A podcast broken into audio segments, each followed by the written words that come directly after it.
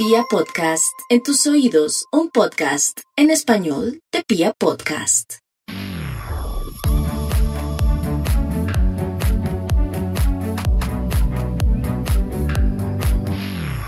Hola, hola, te doy la bienvenida una vez más a un episodio del Closet Profesional, este podcast en el cual cuestionamos desde el amor aquella decisión que muchos tuvimos que tomar a temprana edad, que fue la elección de nuestra carrera profesional. Hoy me acompaña Ángela Parra, ella es psicoterapeuta y coach, creadora de la marca C, que es una marca súper bonita de material de apoyo terapéutico y bueno, donde ella ofrece todos sus servicios. Bienvenida Ángela, gracias por estar aquí. Gracias a ti por invitarme. Bueno, yo ahorita, antes de iniciar el, a grabar, estábamos hablando con Ángela de todo este tema del closet profesional, eh, de si realmente puede llegar a existir un closet profesional. ¿Tú qué opinas, Ángela? Mm, yo creo que todo está enmarcado dentro de unos, dentro de unas cuatro paredes, ¿no? La- las, eh, los nombres, la profesión, el El lenguaje mismo nos da una referencia de qué es algo, qué significa y qué forma tiene. Y creo que eso también es valioso, ¿no? Porque si no estaríamos totalmente volando en, en una, en una carencia de identidad. Ahora, la clave creo que está y la salida de, de ahí está en descubrir cuál es mi ADN personal en esa estructura ya existente. Entonces, Sí creo que existe el closet y creo que en muchos momentos es potente que eso sea así para poder comunicarnos con otros de una manera más sencilla, pero cuando empezamos a tener eh, dudas existenciales, experiencias y demás, pues ahí ya me parece que el reto está en no en cómo eliminar la estructura, sino cómo puedo ser yo mismo con todo lo que eso implica en, en esa plataforma ya existente. Wow, sí. Fíjate que em, yo también pensaba eso y creo que lo he hablado en algunos episodios, el tema de al final siempre es bueno pasar por una universidad independientemente de voy a ejercer esto el resto de mi vida. Tal vez no, pero en ese punto de nuestra historia, es decir, 16, 17 años, mm, tal vez necesitemos tener un poco más esa estructura, esa disciplina, adquirir más habilidades eh, sociales y demás, que eso definitivamente no lo aporta, pues ese contexto, ¿no? Ya más adelante puede que uno diga, uff, sí, muy, muy chévere y todo, pero pues no, no es como algo que me haga vibrar, que me haga resonar, que me haga crear, que me haga innovar. Y creo que ahí es donde puede pasar que las personas sientan como, "Ah, estudié algo que no me gusta, porque además sucede algo y es que, y esta es una pregunta que, que yo siempre he tenido y te la voy a hacer a ti. Y es cómo hacemos para elegir una carrera con base en un pensum cuando después, al entrar realmente a estudiarla, nos damos cuenta de lo que se trata. Es decir, como que no tenemos un tráiler, ¿no? Algo que nos diga antes cómo va a ser y cómo se va a sentir y cómo, qué- cuál es la estructura real. Entonces, es muy difícil saber si nos va a gustar o no nos va a gustar, ¿no? Totalmente de acuerdo. Y sabes que e, desde ese punto de vista y un poco con la respuesta anterior, lo que yo creo que uno debe buscar más es cuáles son los valores que contiene ese espacio físico al que tú vas a pertenecer. Ok, Es decir, porque al final fíjate que una materia no es la misma con un profesor o con el otro. sí. Una carrera no es la misma en una universidad o en la otra.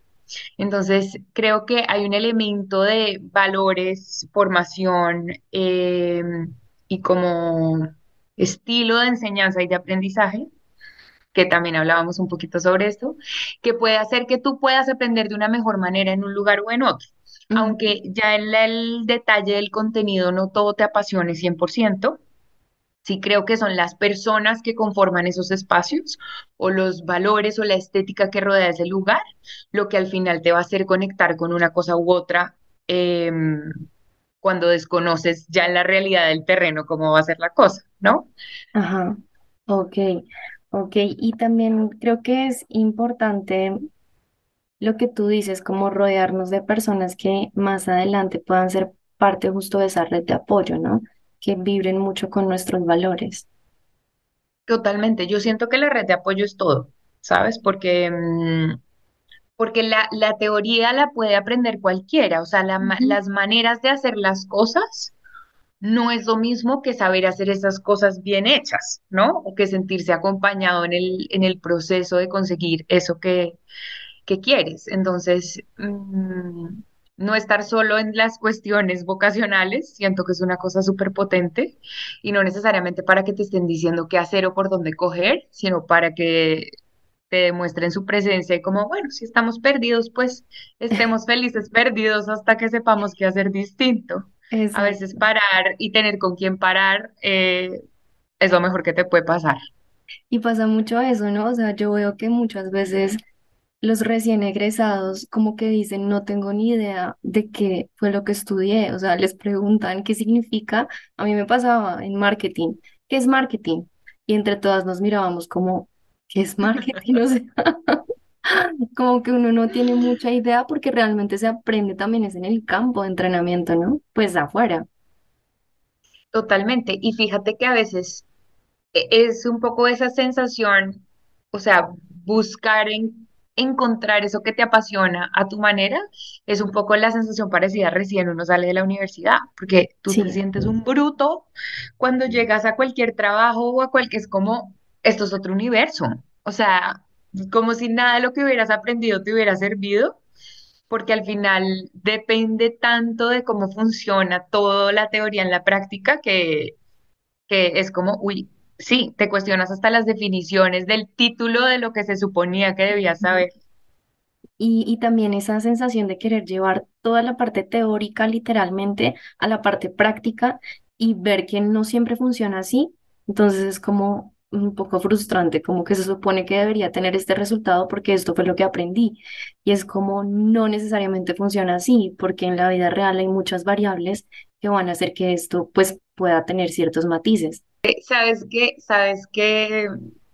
A veces como en los temas del universo emocional, esto es un como elemento que siempre toco con mis pacientes y yo les digo que es un, como aprender a nadar en un andén. O sea, tú puedes tener la teoría, el movimiento, la técnica eh, y hacerlo súper bien sobre una estructura sostenida donde no hay como elementos que estén alterando tu capacidad para respirar, para flotar, para todo, pero, la, pero al agua, ¿no? O sea, yo creo que nada más entrar en contacto con el agua sin ni siquiera empezar a moverse agarrado el borde, ya estás como, ¡qué susto! sí, ¿No? total, O total. sea... Así es. Entonces, claro, pues hay, puede ser que ya cuando empieces a cogerle ritmo a la natación, digas, ah, ya, ¿no? Como que enganchas una cosa con otra. Pero, pero eh, mientras que te lanzas, siento que, que es complejo y que todas esas dudas aparecen ahí, como esos cuestionamientos de si lo que has venido haciendo por tanto tiempo realmente tiene un sentido a hoy o no en, en las realidades a las que también te vas enfrentando, porque gracias a Dios vamos cambiando de, de mirada, de perspectiva, de cosas que nos emocionan, pues la vida misma, ¿no? Total. Y mm, eso también hace que entremos no solamente en conflicto con nosotros, sino en conflicto con nuestro entorno un poco, ¿no? Por lo que hablábamos antes de iniciar. Y es un tema de, entonces, yo no sé muy bien lo que quiero, pero la sociedad me pide, mi familia me pide, mis amigos me piden que sea claro o clara con lo que estoy haciendo, con lo que voy a hacer con mi vida. Y es como lo que hablábamos hace un momento, las preguntas que yo también me hago, entonces no sé cómo responderlas en este momento, pero de una u otra forma me lo exigen. Claro, la gente necesita entender para poderse comunicar. Es un poco raro, ¿no? Como que el Sí, universo de los sentires no estamos familiarizados con eso, nos da ansiedad, nos genera incertidumbre, mm, nos da rabia, ¿sabes? Yo cuando tengo algunos papás en sesión que están conflictuados con que sus hijos no les va bien en la universidad o en el colegio, yo, yo les digo, "Bueno, pero tú él, eh, estás apoyándolo en este proceso para que él vaya viendo si eso le gusta o no, o tú estás esperando un retorno a la inversión, al menos afectivo, de, ¿no? Como que él tiene que sí, cumplir con su parte del, del deal. Es como, no. No, tiene que ser, tiene que ser una relación más desinteresada porque en la búsqueda no sabes si vas a poder decirle, mamá, sí, esto que tú te imaginabas de mí es lo que yo voy a estar haciendo. De pronto esa no va a ser tu respuesta. Y entonces, pues yo creo que uno también se siente bastante endeudado emocionalmente cuando no puede retribuir a otros todo el apoyo que le han dado para caminar por un camino que de repente puede ser que un día ya no quieras caminar más. Por esas expectativas que también los otros ponen sobre nosotros. Totalmente. O de pronto dices, sí, sí quiero este camino, pero en tenis, no en tacones. Y entonces, no, pero tú tan linda en taconada. Es como, pues pucha, sí, muy linda, pero voy incomodísima. Entonces puedo ir seguir yendo incómoda por la vida si eso te hace feliz, pero ya va a llegar un momento en que eso te va a reventar, ¿no? Y como que ahí va a ser más duro también tú misma hacerte cargo de tu parte de responsabilidad, porque vas a estar muy molesta con todos los que te insistieron en mantenerte en tacones. Eh, y, y creo que ese es un punto también difícil de la salida del closet, que es como, ¿cuál es mi parte de responsabilidad en esto, ¿no? No puedo estar molesto con todo lo que la sociedad y la familia y los amigos tuvieron de ideas sobre lo que se imaginaron que yo era. Es como, bueno, pero ¿y dónde está tu parte? Que creo que hacerse cargo también es una cuestión dificilísima de salir del closet desde el punto de vista eh, laboral, ¿no? Como, ¿qué vas a hacer? ¿Qué vas a Ujú, hacer con esta, qué vas a hacer con esta información que tienes ahora? Así es. Y fíjate que yo creo que eh, una de las deudas también que muchos sentimos es, claro, generalmente a muchas personas sus padres les pueden dar apoyo económico para que hagan una carrera profesional, para que la terminen, para que se gradúen. Y esto que tú decías del retorno de inversión, yo siento que sí es algo que está muy, muy marcado. Entonces, como que obviamente si te graduaste de esto, lo que esperamos de ti es que trabajes en esto, es que ejerzas tu profesión que ya te pagamos, así no, no lo digan como que así literalmente y no lo verbalicen, como que existe esa tensión entre tengo que retribuirles que me hayan ayudado con toda esta parte de mi profesión y es como que yo siento que no está mal ejercer la profesión que uno estudió, pero pues pienso que si esto es algo que de pronto a uno no le gusta en cualquier momento de la vida, podría llegar a ser válido. Oiga, la verdad es que mm, siento que ya eh, trabajé cinco años, pero realmente me siento vacío, vacía y ahora sí voy a hacer lo que yo quiero, ¿no? Esa, esa decisión de voy a hacer lo que yo quiero, me parece desde mi perspectiva que fue como la más dura, porque mm, yo siempre la he tenido clara, más o menos, o sea, es decir, eh, reconozco las cosas para las que tengo sensibilidad, reconozco las cosas que me hacen eh, brillar, reconozco lo que es bonito y, mm, y busco tenerlo cerca. Ahora, dejar tu fuente de ingresos, dejar tu eh, lugar en la familia desde una imagen X, dejar a tus amigos, dejar, o sea, renunciar a todo lo que implica decir que sí, me parece que es eh, lo más difícil desde mi, desde mi punto de vista. Sí, sí porque no queremos renunciar a nada. Es como, ahora quiero ser hippie, pero síganme queriendo hippie. O sea, ni más faltaba que tu familia te tenga que seguir queriendo como tú decidiste empezar a hacer ahora, ¿no? Exacto. Pero a veces creemos que sí, es como que, porque ahora no me aceptan con todo lo que yo soy. Es como, bueno, acéptate tú primero, eh, acepta la parte que- de la que tienes que renunciar y mira cuál es el lugar que puedes ocupar desde la persona que eres hoy. No es que tú vas cambiando y los otros tienen que estar de acuerdo. Total. Y creo que a veces esperamos que los otros estén de acuerdo y nos apoyen y digan, bueno, listo, sí, dale.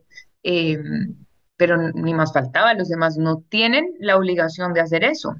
Y creo que eh, a veces emocionalmente hay que ver qué tan preparado te sientes para sostener ese rechazo, sostener ese cuestionamiento.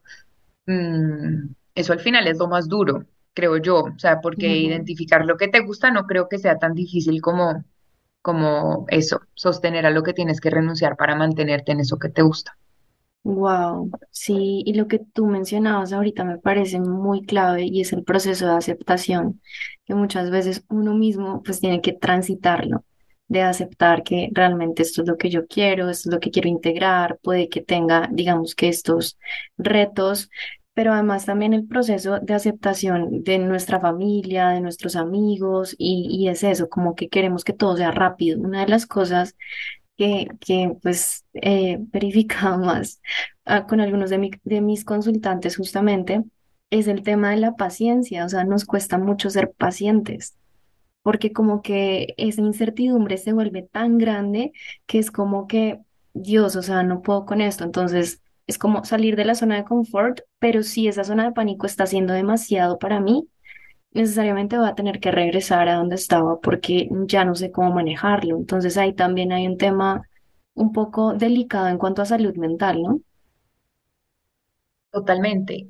Y creo que este punto que acabas de tocar tal vez sea lo que a mí más me gusta acompañar y lo que siento que es más importante de poner el ojo ahí y es cómo paso del punto A al B emocionalmente hablando, Ujú, ¿no? porque hay veces, eh, bueno, eso no en todos los casos, pero en muchos casos es, mm, te tiene que dar fruto esto que vas a hacer, porque si no, no te alcanza para pagar el arriendo de tu casa, o así porque si no encuentras un proyecto y estás viviendo en Londres, te tienes que devolver a vivir a Colombia. Y no, o sea, hay, hay algunos momentos que tienen como deadline.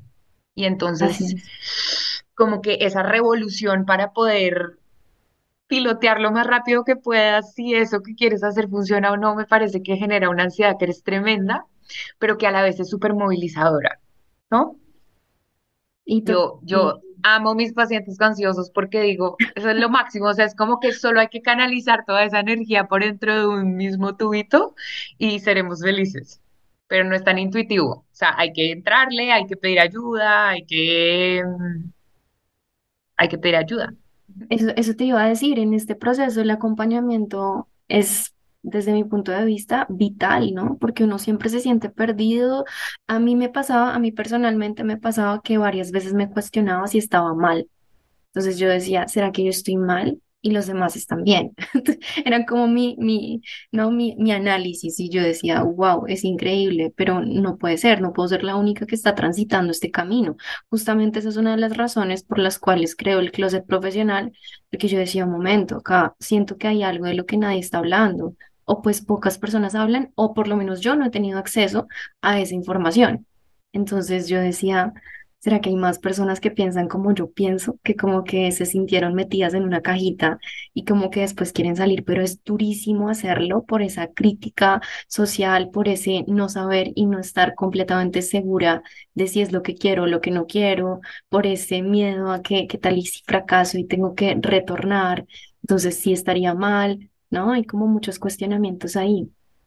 Sí, sí, y creo que también basado en, en lo que mencionas, que es en una mentalidad de opuestos, porque cuando no nos permitimos la sensibilidad en los grises, que eso Ajá, es una lucha con la que yo he trabajado personalmente y laboralmente, em, esas comparaciones entre lo que está bien y lo que está mal es terrible porque siempre te ponen o en el punto de partida o en el final.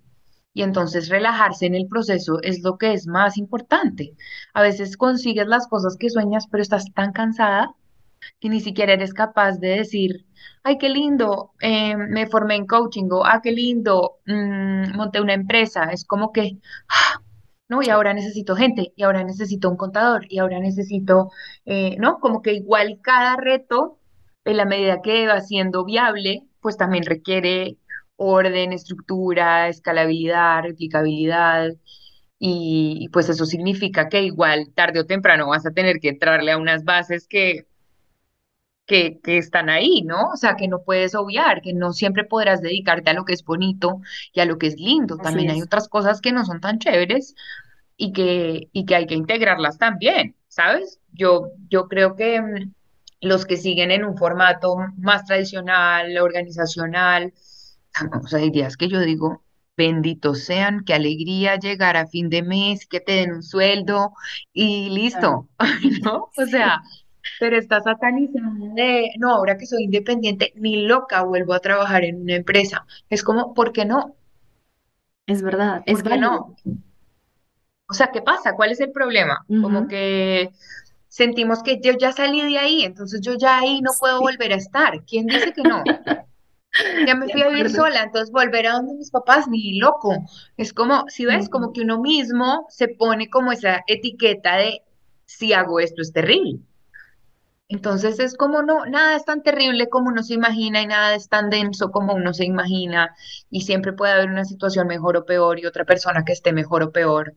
Creo que aprender a relajarse en el proceso, sea cual sea el lugar en el que uno esté, es la clave y no pensar que volver a un lugar en el que yo estuve antes, emocionalmente o físicamente, es devolverme en mi proceso personal. No, a veces tienes que, estar en ese espacio con otros ojos, con otra energía, con otros recursos y, y, y ver de pronto el aprendizaje desde ahí. No no tanto eh, lo que mencionabas también de la paciencia, como, bueno, respirando profundo a ver cómo hago para que lo que me importa no me importe. Es como, no, primero, acepta que sí te importa. Y segundo, deja de poner los ojos solamente en eso y fíjate en otras cosas. No puedes sembrar una mata y después empezarle a pegar al matero para que crezca la flor. Es como, vete a hacer otras cositas, mientras que la florecita también va dando fruto y fluyendo y no la mires tanto, porque qué ansiedad, imagínate a alguien viéndote todo el tiempo, tú grabando tus, tus podcasts, tú escribiendo tus cosas y alguien observando, bueno, ¿cómo vas? ¿Cómo vas? ¿Cómo vas con este podcast? ¿Cómo vas escribiéndole a este cliente? Oye, no, cualquiera se sentiría abrumado. Totalmente, totalmente. Wow, me encanta todo lo que dices. Y siento que em, ese tema de volver a puntos donde ya estuvimos y verlo como una especie de involución es algo que pues al final, no sé, de pronto hemos recreado, tal vez las creencias o tal vez la estructura social lo, lo ha puesto como en esos términos, porque por ejemplo, en mi caso, yo estuve viviendo un tiempo en Brasil. Entonces, bueno, me fui a hacer mi voluntariado, no sé qué, decidí quedarme eh, a vivir allá, tenía como licencia hasta de seis meses, ¿no? Y ya me tenía que regresar, pues o si no tenía que buscar cómo quedarme un año, residencia, bueno, en fin.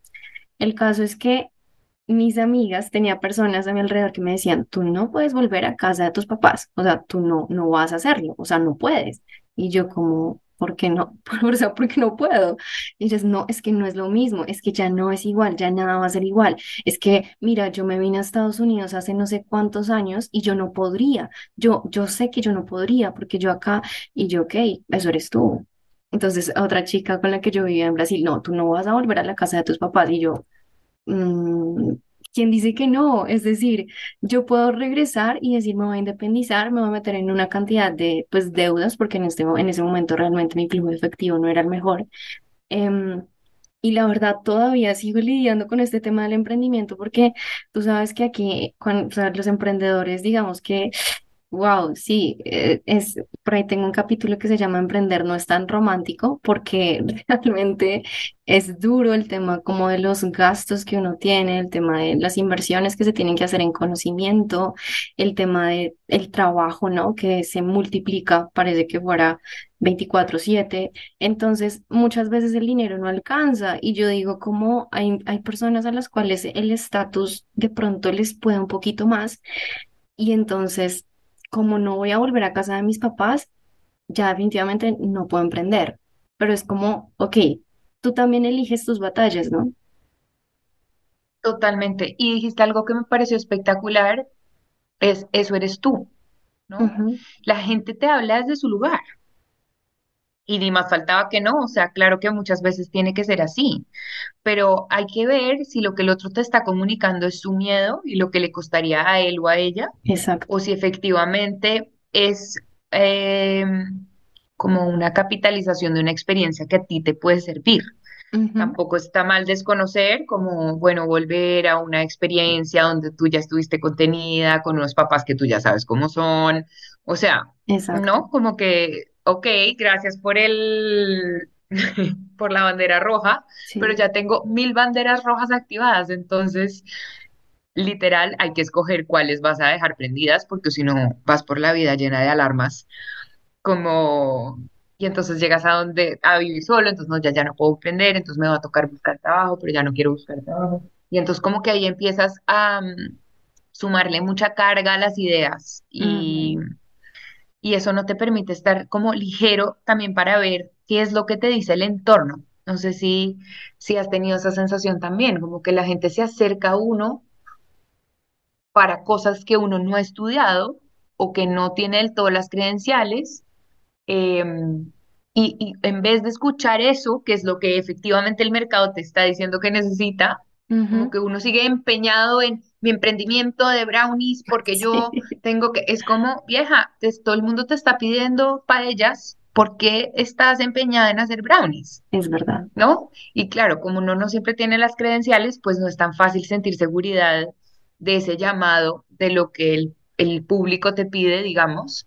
Pero creo que si no pones tantas cargas e intentas como enfocarte en lo esencial y arrancas por un lugar que no sea tan difícil, que no sea un espacio que te cueste demasiado, mm, puedes también ir incorporando el feedback de la gente en esos cambios que quieres hacer. Y al final la gente lo es todo, mi corazón, porque pues yo siempre digo que un business plan, mucho el papel aguanta todo. Puedes sentarte en tu Excel y cuántos van a ser tus clientes y ordenar y tan y me voy a ganar esto al mes. Bueno, hágale. ¿Sabes? El primer cliente te destroza todo. Como, ¿qué tal si hacemos en colaboración esto y esto? Y uno, ay, yo que le iba a cobrar la hora tanto. Bueno, ¿no? Ya, ya hasta ahí te llegó. Entonces, em, creo que es totalmente, o sea, o sea, como que salir del closet en verdad es un estilo de vida. O sea, hay que estar yendo y viniendo, saber dónde está tu estructura e ir probando. Si de repente estás cojo, pues no te vayas tan lejos. O sea, que sepas que puedas volver cuando quieras a un espacio de contención o de seguridad, pero si ya estás entrenada y estás más atleta y puedes aguantar un poco más fuera de la estructura, a ver cómo te va, bueno, pues maravilloso, ¿no? También, también está mucho en escuchar desde el lugar en el que uno está en este momento, ¿sabes? Porque no siempre estás perdido, sino que a veces no estás en el buen momento. Y mm, te, digo esto porque, por ejemplo, cuando yo volví de España a hacer mi maestría en inteligencia emocional y en emprendimiento, no, tú no sabes, yo era como que todos unos pendejos al lado mío, mi idea de negocio es la mejor de todas, o sea, como que voy a tener un centro de desarrollo holístico eh, que tenga elementos físicos, que tenga diferentes profesionales. eh, que le permita a cada uno explorar como los diferentes ejes de la salud mental y bueno, yo encantada de que tenga fuera floristería y café y no sé qué, y no sé cuánto. Cuando de repente mi papá con una leucemia súper heavy y yo sentada ahí en la sala de urgencias como no pudiendo aplicar ni medio conocimiento de inteligencia emocional, ni medio, ni medio. O sea, yo decía, ¿cómo? Claro que lo sé, estudié para esto, sé que esto es lo que quiero hacer y así es como la visualizo y la tengo clara, pero en este momento no puedo hacerlo Ujú. Porque no me da la vida, porque tengo que, mi mamá me dijo esta frase que me fascinó, como vas a tener toda la vida para ser psicóloga, pero solamente este año para estar con tu papá. Wow.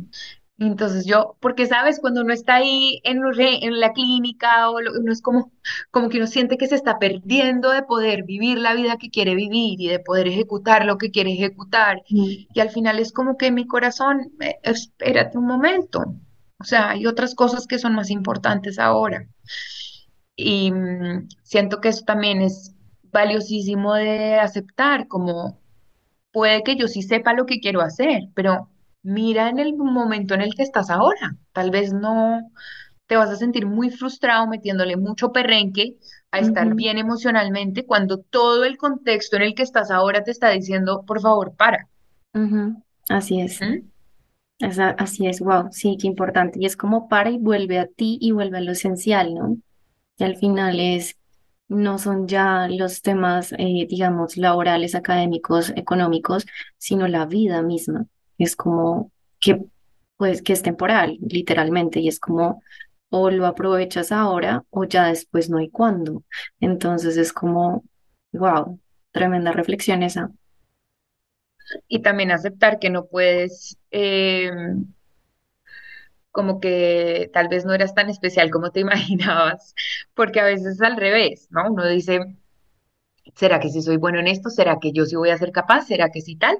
esa es una postura, pero a veces estás parado al otro lado. Es como, yo ya estudié, yo ya fui a terapia, yo ya creo en Dios, yo ya hice buenos amigos, yo ya tengo los recursos, ya tengo la plata. ¿Por qué no me fluye este negocio? ¿Por qué no tengo una pareja? ¿O por qué no me llegan los clientes y yo soy tan espectacular? Es como, no, no siempre estás parada desde la duda. A veces, a veces lo más duro es esforzarte para algo y que nadie te lo compre. Wow, wow, sí, sí, tienes toda la razón. Sí, eso es verdad, es muy denso. Es como que en el punto en el cual tú sientes que has alcanzado la luz, llega como la vida y te muestra sombras, ¿no? Te muestra un poquito como oscuridad de pilas porque no es que sea tan así. Es como, uff, y abrazar esa sombra yo pienso que es una de las cosas más densas, porque a veces las personas creen, yo lo digo mucho, yo trabajo en coaching y demás pero yo no soy perfecta y a mí no me gusta que me pongan en pedestales, como, ay, mira, tú haces esto también, tú, no, o sea, yo también tengo mis momentos eh, de tristeza, yo también lloro, o sea, como que la gente cree que las personas que nos dedicamos a temas de emociones y demás, como que nunca lloran, como que se gestionan perfectamente bien, como que si pasa algo, están mirando a ver cómo actúa para ver si yo actúo así también, y es como al final todos seguimos siendo humanos. Totalmente. Una vez una persona me dijo como, ¿quién puede confiar en una psicóloga que va a la psicóloga? Y yo, desconfía de la que no. Total. O sea, ¿qué te hace pensar que no? O sea, no, es que yo no salgo con tal persona porque tiene muchos problemas. Mi, corazón, todos tenemos problemas, hombre. O sea, como que no queremos, queremos quitar, queremos quitar, comprar un de todito y, y poderle quitar el, los chicharrones, ¿no? Como que los, estos problemitas, no. Solamente quiero mm, lo que es chévere y lo que es bonito. Entonces, claro, creo que ese bañito de humildad siempre viene bien también, ¿no? Cuando algo no te sale por mucho tiempo, algo no te fluye por mucho tiempo, cuando una conversación te está costando mucho, yo creo que mirarla de frente es bonito porque te da ese bañito de humildad, de cariño, ven aquí, ¿no? Como vuelve. Sí, exacto, sí, total, me encanta. Y no es un tema, me gusta mucho cómo lo mencionas, como cariño ven aquí, vuelve, porque es que muchas personas entonces entran en un conflicto de por qué la vida es así conmigo y muchas veces lo que nos trae son aprendizajes, es como fíjate en lo que tú estabas enfocándote y fíjate en esta otra parte que también hace parte de ti. Entonces es como tener un poco, ¿no? Como esa, esa visión de no es que me estén pasando las cosas porque la vida quiera que me vaya mal, sino que pues es parte de mi proceso evolutivo y también está bien. Eso sí que siento que es una paciencia dolorosa, ¿sabes? Como aceptar que uno no está en un lugar todavía. ¿no? Que todavía te, hay cosas que te detonan demasiado, todavía no logras ser constante con tu meditación todas las mañanas, que todavía no logras ser coherente con lo que le dices a la gente que haga. Em, y cuando me preguntaste, por ejemplo, eh, por qué hacía mi contenido como siempre desde otros personajes o, o digamos con un lenguaje que fuera divertido o lo que sea, ese es justamente uno de mis motivos. Sentía que ser coherente todo el tiempo era demasiado difícil. Y entonces, em, si siempre estás hablando desde el rol de la psicóloga, coach, no sé qué, es como que siempre tienes que tener la verdad y siempre tienes que saber qué responder. Y muchas veces yo no tengo esas respuestas o muchas veces soy súper incoherente en mi vida con, con algo para, con lo que los demás me reconocen que yo soy como experta para haberles ayudado a transitar eso y luego cuando lo voy a aplicar en mí me sale pésimo. Entonces, creo que hablarse desde otras voces también a veces es bonito porque no solo existe una versión de ti, hay muchas cosas fluyendo en ti y, y a veces tienes que tener conversaciones con otras versiones de tu integridad que o que sean más recocheras o que sean más eh, racionales o que sean más relajadas, como para que puedas tener unas conversaciones contigo misma que, que sean más tranquilas, porque si no, todo el tiempo, eh, y más emprendiendo, estás como observándote, observándote, observándote. Y creo que eso puede ser súper, súper agotador al final. Total, de acuerdo.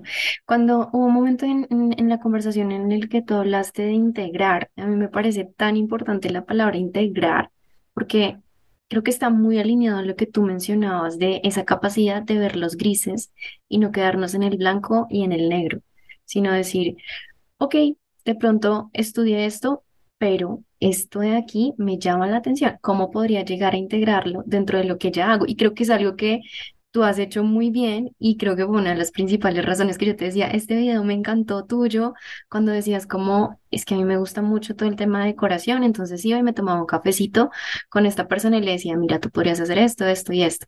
Es que a mí me gustaba mucho esto, eh, la parte como más artística, entonces iba y me tomaba un cafecito y ya luego fue como, ok, todo eso que me gusta realmente lo podría integrar.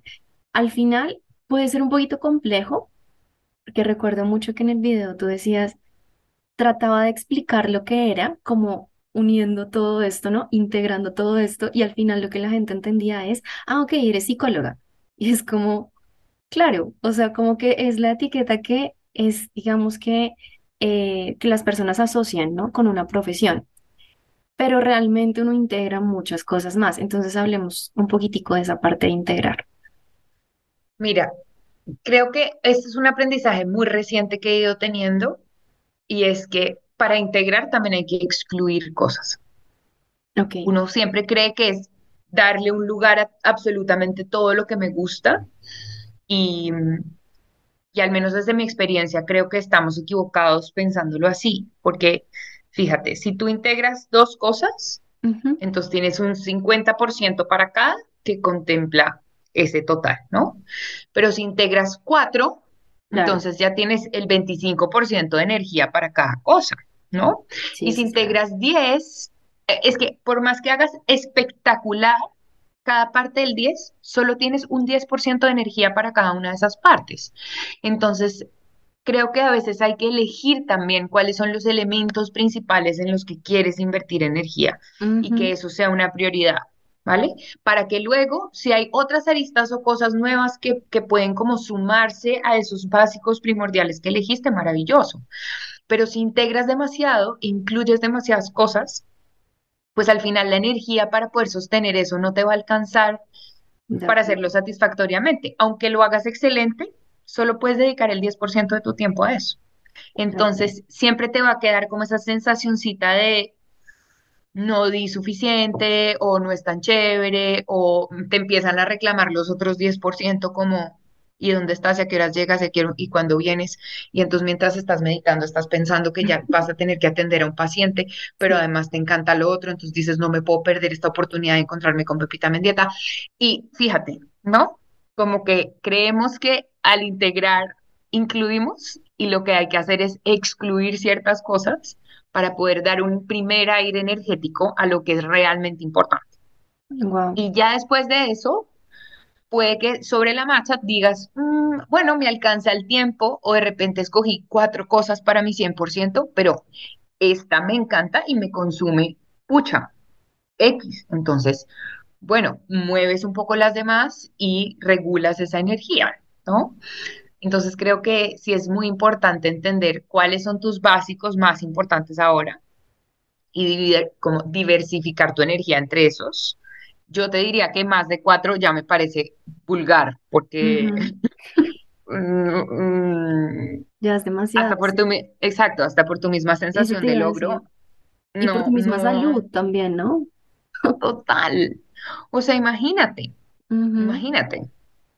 Entonces, eh, eso eh, sería como lo primero que te diría que en mi, en mi, mm, como desde mi punto de vista fue muy potente.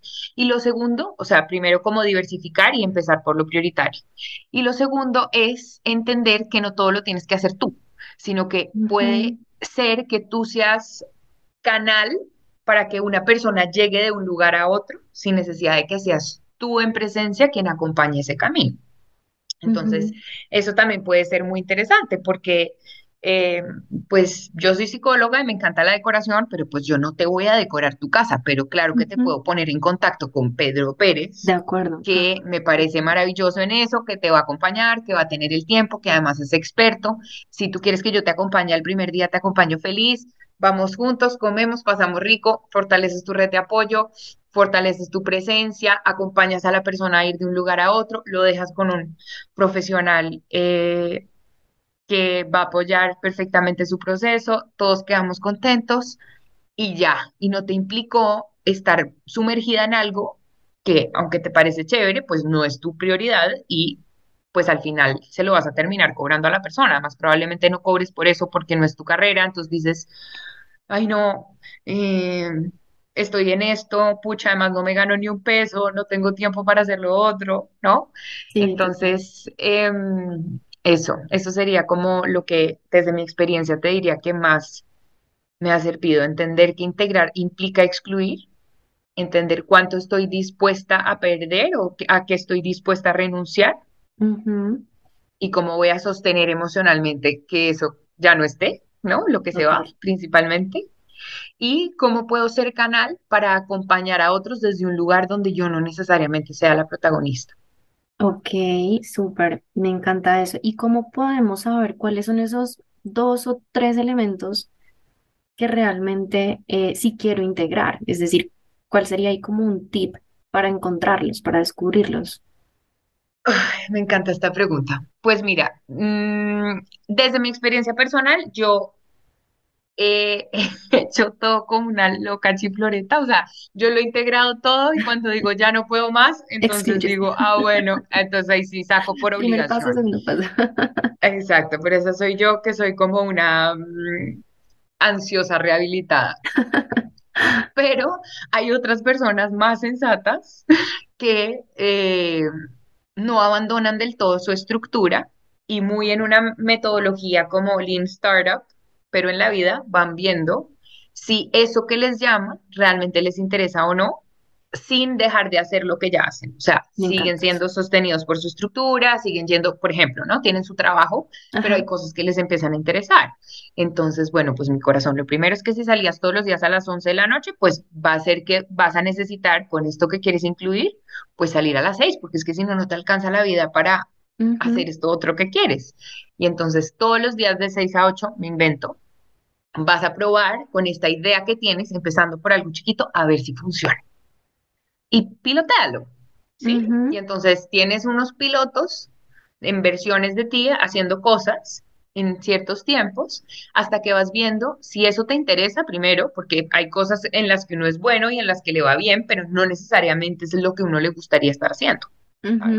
Así es. Entonces, creo que esa es una súper manera, como pilotear desde lo que tiene sensibilidad que puede funcionar, invirtiendo, pero no que te inestabilice en la estructura desde la que estás. Y con base en cómo vas viendo el feedback de la gente, cómo te vas sintiendo tú, eh, pues ves si le sacas más tiempo, si lo escalas, si renuncias y ya, pues todos los ajustes que tendrías que empezar a hacer a partir de ahí, ¿no? ¿Cuántos ahorros tengo? ¿Me alcanza para Claro. sostenerme mientras pruebo?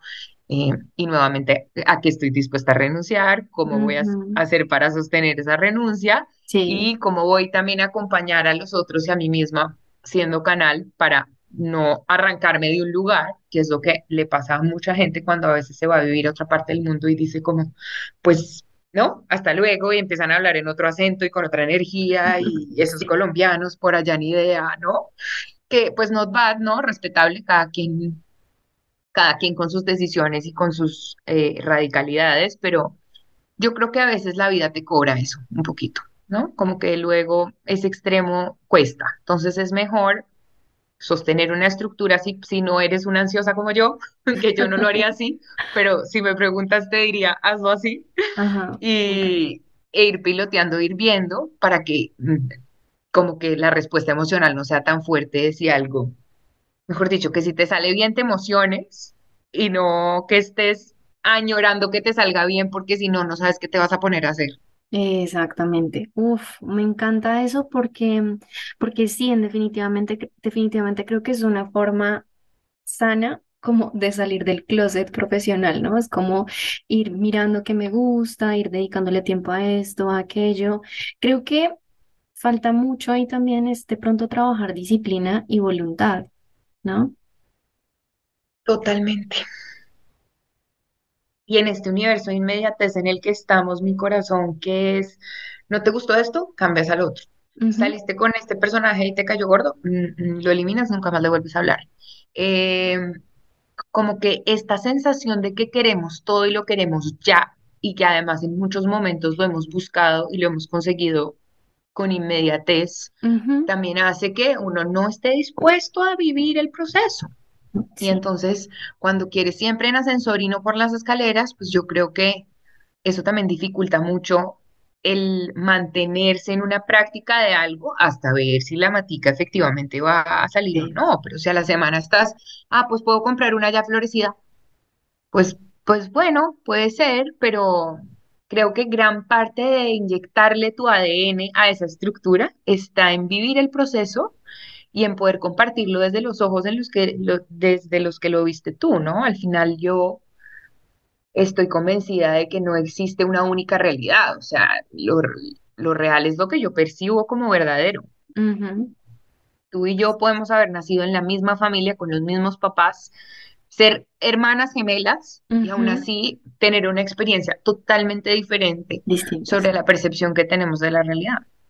Totalmente. Wow, pues me encantó, me encantó este episodio. Estaba mirando ya el tiempo, pero me encantó. Creo que daría hasta para un segundo, una segunda parte, porque creo que hay mucho, mucho por hablar. Mil gracias, Ángela. Te voy a hacer unas preguntitas finales para que nos, De una. Eh, ¿algún libro que tú recomiendes en todo este proceso como de autoconocimiento y de descubrir nuestras pasiones, nuestra esencia, conectar? Mm, Bueno, mira, hay dos que yo le, no es que estén exactamente enfocados en eso, pero que a mí me fascinaron. El primero es Usted puede sanar su vida de Louise Hay. No sé si la has escuchado, ella es Sí, fascinante. Y tengo otro que me gusta mucho, eh, que se llama Cuando todo se derrumba, de Pema Chodron, también la... que Uy, sí. también es un librazo. Eh, y hay uno que leo una vez al año, que también te lo recomiendo, que es de Luis también, eh, pero tiene como prácticas en concreto para como aplicar en el día a día y se llama La vida te ama. Ah, sí, sí, no lo Y tiene como, uno se, es típico libro Arial 25, como pura energía el Principito, Ajá. que casi que lo podrías encontrar en la sección de niños, pero tiene una profundidad tremenda, pero lo- te lo lees fácil, tiene ejercicios chéveres, Mm, prácticos, nota. como, mm, sí, para estar en el presente. Te diría que mm, solo me preguntaste uno, pero No, está eh, buenísimo. creo que esos tres son unos libros que me gustan mucho y que me han acompañado sobre todo por mucho tiempo. Hay unos que he leído y digo, bueno, chévere para este momento, pero mm, esos tres son libros que mm, por lo menos una vez al año les echo un ojito y, mm, y creo que son lindos. Súper. ¿Alguna película o serie que recomiendes? Mm, Mira, esta es una súper viejita, pero que a mí me encanta, que no sé si ya te la has visto, que es Big Fish. No, no lo he visto. Uy, no, Big Fish es un peliculón. Ok. Y me parece potente, me gusta, siento que habla un poco sobre cómo al final nos cuesta tanto como aceptar la manera en la que nuestros padres nos muestran la vida. Ok. eh, y como tú también te vas dando cuenta en la medida que te acercas al autoconocimiento y, al, y a entender las dinámicas de tu familia, cuáles cosas que parecían fantasía en realidad son muy ciertas y como no todo viene en el empaque que tú te imaginas y no por eso tienes que rechazarlo. Entonces me parece que es una película súper potente, me gusta mucho, es viejita, pero es de mis favoritas. Súper. Voy a verla, voy a verla, voy a verla. Y Y serie, no em, sé, no sé si has visto, no sé si he visto alguna chévere recientemente. Eh, no sé, mi corazón. No, está perfecto, está perfecto. Con esa ya estamos. Eh, bueno, siguiente pregunta. Eh, ¿a qué persona es a la que más admiras en este momento de tu vida? Mm, o sea, podría mencionarte a alguien famoso que la tengo en mente, pero igual te voy a decir que mi mamá, Ok. porque, mm, porque me sorprende cómo ha hecho para conseguir tantas cosas sin tener las credenciales para ello. Justo como en lo que hablábamos de, bueno, de todo este episodio y de la razón por la que arrancó tu Ujú, podcast. Em, creo que para nuestros papás, lo, si para nosotros es duro integrar, para ellos de hablar, por todo, por la historia personal que traen, por sus creencias, por Sí. todo. Y mm, mi mamá es una persona que ha logrado abrir muchas puertas gracias a conectar siempre con quien ella es como persona. Y no creerías que eso podría darte abundancia, clientes, estabilidad económica, red de apoyo, pero, mm, pero creo que ese es definitivamente el camino, como conectar cada vez y sentirse siempre honrado y orgulloso de quién uno es y de dónde uno viene. Y como dice ella, que me encanta que como yo no me creo más que nadie, pero menos que nadie tampoco, ¿no? Sí. Como siempre estar en el justo lugar y... y potenciar lo que eres y lo que sabes desde el lugar en el que estás, pero integrando otras cosas que empiezan a llamarte y a parecerte interesante. Wow, qué lindo. Súper, me encanta eso. Bueno, eh, ¿qué crees que te diría tu niña interior, Ángela Parra de siete años, si en este Mm, momento entrara por la puerta más cercana que tienes ahí, a abrazarte y a decirte algo? no, qué pregunta tan sensible.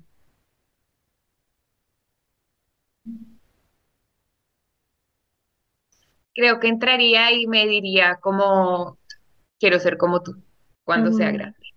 Ay, me encanta. Qué lindo, qué bello. Súper. Y yo pensaría internamente como, no sabes lo que estás diciendo. Pobrecita, como son los niños de tiernos, no tienen ni idea de lo que están diciendo, ¿no? Son los que más lógica tienen, pero desde mi mente creo que la abrazaría y le diría gracias, pero internamente estaría diciendo, esta tipa no tiene ni idea de lo que está diciendo. Pero pues porque también, ¿no? Esa, esa versión de niños de nosotros, pienso yo, desde mi perspectiva, es muy álmica, es como tan espiritual y como tan pura, que como que ellos ven más allá de, o sea, independientemente de pronto de lo que la persona tenga a nivel económico, la estructura, eh, no sé, digamos, laboral o todo lo que sea, es como que ven el alma, ¿no?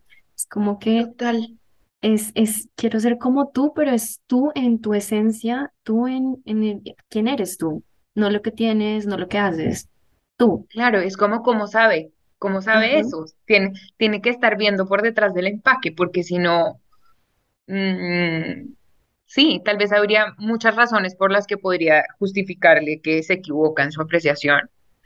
Pero si tiene esa sensación al verme, pues seguramente será porque integralmente le hace sentido y no como somos los adultos que es Exacto. poniendo el ojo en, en cosas en concreto. Sí, total, qué lindo eso. Bueno, y ya para terminar, mi querida Ángela, cuéntanos eh, con qué mensaje final dejarías a esas personas que se sienten en un closet profesional, que sienten que no están vibrando en quiénes son, que tienen mucho miedo, que no saben qué paso dar, ¿qué les dirías tú? Bueno, lo primero que, que siento que es lo más genuino que puedo expresar en este momento es cómo acepta que estás en ese lugar, ¿no? Entre más intentemos luchar con la idea de no saber, menos certeza vamos a tener de por dónde hacer las cosas distinto.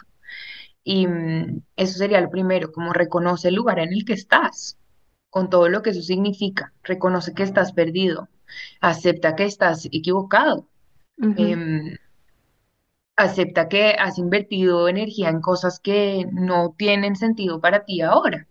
Y creo que tener certeza del malestar te puede des- como que permitir enterrar esa sensación y decir, ok, como cuando alguien se muere o algo se va, que es como, ok, esto ya no está, ¿no? Ya la vida que tenía no es, ya la persona que yo era no es, y un poco empezar a descubrir y a poner atención a qué cosas quiero decirle sí en la vida. Como más que en todos los nos que te están rodeando, porque ya los enterraste, porque ya aceptaste que estás ahí y no vas a intentar luchar más contra eso. Entonces, como que abre tu energía a las cosas a las que quieres decirle sí y no esperes ya tener un retorno por ello. O sea, como que entrégate a esa experiencia con generosidad, hacer cosas que te llaman y que te gustan y que te divierten y con las que resuenas, sin pensar en, ¿será que si me quedo haciendo esto voy a poder pagar el arriendo y renunciar a mi trabajo? Es como, eso ya es muchos apellidos para una sensación. Ah, mucho futuro. ¿Cierto? Como que primero vívelo, a ver qué onda, ¿no? Porque estamos muy preocupados por cómo pasar de una plataforma a otra que nos genere seguridad y creo que eso nos impide integrar la experiencia con naturalidad. De acuerdo. Entonces, mm, eso creo que podría ser. Wow, me encanta. que podría ser. Súper chévere. Bueno, Ángela, mil y mil gracias por, por este espacio. Eh, déjanos por favor tus redes sociales, cómo te pueden encontrar en Instagram, o sea, en YouTube, si tienes. Maravilloso, mil gracias a ti por e, esta conversación tan linda. Eh, entonces, bueno, en Instagram mm, me pueden encontrar como C by Ángela Parra. Em, C, S, E, ¿no? C, S, E, como C de ser. Ajá. Y en YouTube igual. Y bueno, ya ahí en nuestras redes, bueno, en LinkedIn también estoy con mi nombre, Ángela Parra, o con el LinkedIn de C como empresa y en todos los lugares está pues ya como el WhatsApp, teléfono y demás para entrar en contacto con, con quienes sientan que esta conversación resuena. Súper, me encanta. Mil gracias, Ángela, me encantó. Siento que esto va a aclarar muchas eh, mentes por ahí que pueden estar confundidas en este momento. Un abrazo grande para ti. A ti, mi corazón. Gracias. Y a ti que te quedaste hasta el final de este episodio, queremos darte las gracias por permitirnos entrar una vez más a tu casa, a tu hogar y a tus oídos a través de este contenido del closet profesional. Mi nombre es Angélica Leiten y recuerda que puedes contactarme para talleres, mentorías y cursos a través de arroba reseteando tu vida. Así me encuentras en Instagram. Recuerda que reseteando es con S. Nos escuchamos en el próximo episodio del closet profesional.